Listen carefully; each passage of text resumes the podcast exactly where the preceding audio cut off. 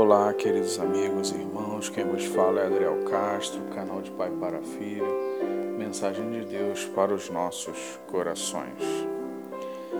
Queria agradecer mais uma vez a audiência dos irmãos, os irmãos têm compartilhado, que têm se, se, sido inscritos aí no canal, que têm orado por esse propósito de pregar o Evangelho, que os irmãos possam continuar orando por esse projeto, que a palavra de Deus venha alcançar mais e mais pessoas e, e dar boas-vindas aí aos nossos irmãos e irmãs de Moçambique que começaram a ouvir o podcast. Que Deus os abençoe, abençoe suas vidas, suas famílias, seus projetos. Obrigado por estarem nessa caminhada conosco, que os irmãos possam estar se inscrevendo no canal e estar tá compartilhando também essa palavra. E eu tenho, eu avisei em alguns e acabei esquecendo nos, nos próximos de falar, eu também tenho colocado, mas tem sido, tá um pouquinho lento ainda, mas estou colocando no YouTube, o canal com o mesmo nome, mas estou começando das primeiras mensagens, primeiras meditações lá do podcast. Tá? O canal é o mesmo nome, de pai para filho, a imagem é a mesma, tá? Que os irmãos possam estar também aí, se quiserem estar ouvindo pelo YouTube, já tem já algumas lá já das mais antigas. Hoje a nossa meditação eu queria estar continuando. A gente falou sobre, nós falamos antes da Páscoa aí sobre Ana. Eu queria estar continuando para estar falando sobre esse estudo nesse essa palavra de início aí sobre Samuel, de como começou, do que aconteceu naquela época.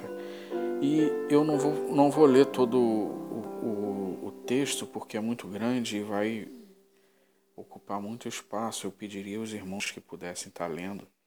A partir de 1 Samuel 3, se quiserem, se possível, ler todo o livro, os irmãos vão, vão crescer muito na palavra de Deus e entender como foi aquela época, como Deus agiu, as correções que Deus deu no povo, as bênçãos que foram feitas que Deus derramou sobre aquela naquele momento sobre o povo de Deus. Eu vou ler só o primeiro versículo, depois eu vou saltando por alguns, tá? O primeiro versículo de 1 Samuel 3. E o jovem Samuel servia ao Senhor perante Eli, e a palavra do Senhor era de muita valia naqueles dias. Não havia visão manifesta. Então, você vê, a gente tem um homem, sacerdote de Deus, Eli, e você vê que Deus já não falava mais com Eli, porque Eli, ele deixou sua família, seus filhos, sem correção, sem orientação, viu fazendo as coisas erradas e deixou, viu desobedecendo às ordens de Deus e deixou. Eli foi um péssimo pai, um péssimo sacerdote, porque se ele fazia, deixava os filhos assim, imagina o restante do povo, fazia vista grossa para as coisas erradas e não, não usava a palavra para orientar o povo, para corrigir, para mostrar o caminho certo. E Eli fez isso. Deus envia um anjo, chama a atenção de Eli porque Eli honra mais aos filhos do que ao próprio Senhor. E Deus aproveita esse momento e em uma noite fala com Samuel, chama ele três vezes, ele acha duas vezes ele acha que é Eli, na terceira ele Eli até explica a ele que é para ele para ele falar com Deus, fala que teu servo ouve, e Deus fala, fala com, com, com Samuel e explica a ele o que está acontecendo, porque dá, mostra como era muito jovem ainda e ele não, já entendia o que estava acontecendo ali dentro do tabernáculo, ali dentro da administração de Eli, mas Deus fala o que, que vai, vai fazer lá no versículo 11. E disse o Senhor a Samuel: E eis que vou fazer uma coisa em Israel, a qual tudo o que ouvir lhe tinirão ambos os ouvidos. E naquele mesmo dia suscitarei contra ele tudo quanto tenho falado contra a sua casa, e começarei e acabarei. E o mais incrível é que depois, à frente, Samuel fala para Eli, e Eli não tem arrependimento. O que ele simplesmente, ah, ele é o Senhor, faça, lá no versículo 18, os irmãos vão ler aí, ele é o Senhor e faça o que bem parecer aos seus olhos. E Deus o faz. Tem uma guerra com os filhos teus, jamais nos próximos capítulos. Nessa guerra, os filhos de Eli levam a arca da aliança, porque estavam perdendo, mas Deus já não estava mais presente no meio do povo.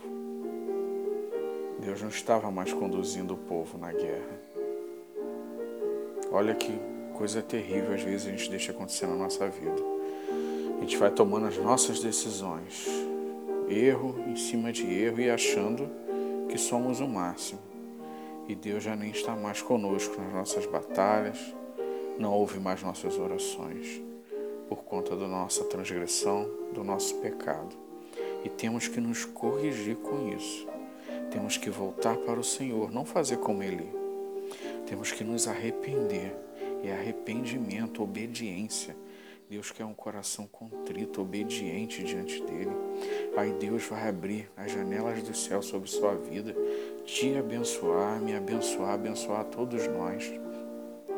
Que, não, que possamos ser inteligentes, ser sábios diante de Deus nisso, de não se deixar tomar decisão por si só. Tiver que tomar uma decisão, uma decisão de repente de uma compra de uma casa, de um carro, apartamento, ou de montar um negócio, põe primeiro diante de Deus. Faça uns uns dias, se possível, de jejum, se coloque diante de Deus para Deus te orientar a fazer melhor, a tomar a melhor decisão. Eu falo por experiência própria, por ao contrário, eu já fiz errado, tomei decisões erradas, Deus falou claramente comigo que eu tomei a decisão errada e tomei e quebrei a cara. Mas não fiz como ele, eu me arrependi pela decisão errada que eu tomei de um negócio. Sofri a pena e Deus me perdoou pela decisão errada, por eu não ter buscado a orientação de Deus. E hoje Deus tenho caminhado com Deus e sempre buscando orientação de Deus, orando, buscando sempre andar nos seus caminhos. E, e o que, que aconteceu nessa época com os filhos de Eli ter levado a arca? Os filisteus venceram a guerra, dispersaram o que sobrou do exército israelita e simplesmente levaram a arca para a Filístia. Tanto que uma das noras de Eli, ao dar à luz, ela depois até vem a falecer, ela põe o nome de um, do, do filho que nasce de Icabode, que é foi-se a glória de Deus. Quantas pessoas que às vezes estavam no nosso meio e se deixou levar pelas coisas erradas desse mundo. E hoje você vê claramente que foi-se a glória de Deus da vida dessa pessoa. Um abismo vai puxando o outro e a pessoa vai se afundando mais e não consegue mais sair se ela não se voltar para Jesus. Ela não consegue sair. O único autor e consumador da nossa fé. Então, Se você estiver seguindo um caminho igual ou parecido ao de Eli, tome cuidado. Volte-se para Deus, se arrependa. Olhe o fim que ele teve ao saber que tinha se perdido, os filhos tinham morrido e tinha se perdido a arca. Ele cai da cadeira, quebra o pescoço e morre. Então, se cumpriu o que Deus falou para Samuel. Então, Deus tem coisas maravilhosas para fazer na sua vida, meu irmão, minha irmã. Então, tome cuidado com as decisões que você tem tomado na sua vida. Tome cuidado com o caminho que você está trilhando. Volte-se para Deus. Busque orientação de Deus na sua vida. E Deus vai lhe mostrar, vai lhe orientar como um bom pai que é, um amigo nas horas difíceis. Ele orientar, ele mostrar e nada vai lhe faltar. Nada vai lhe faltar. Que Deus te abençoe. Que Deus faça resplandecer o seu rosto sobre ti e tenha misericórdia de ti. Que o Senhor sobre ti levante o seu rosto e lhe dê a paz. Amém. Não ouse faltar no céu.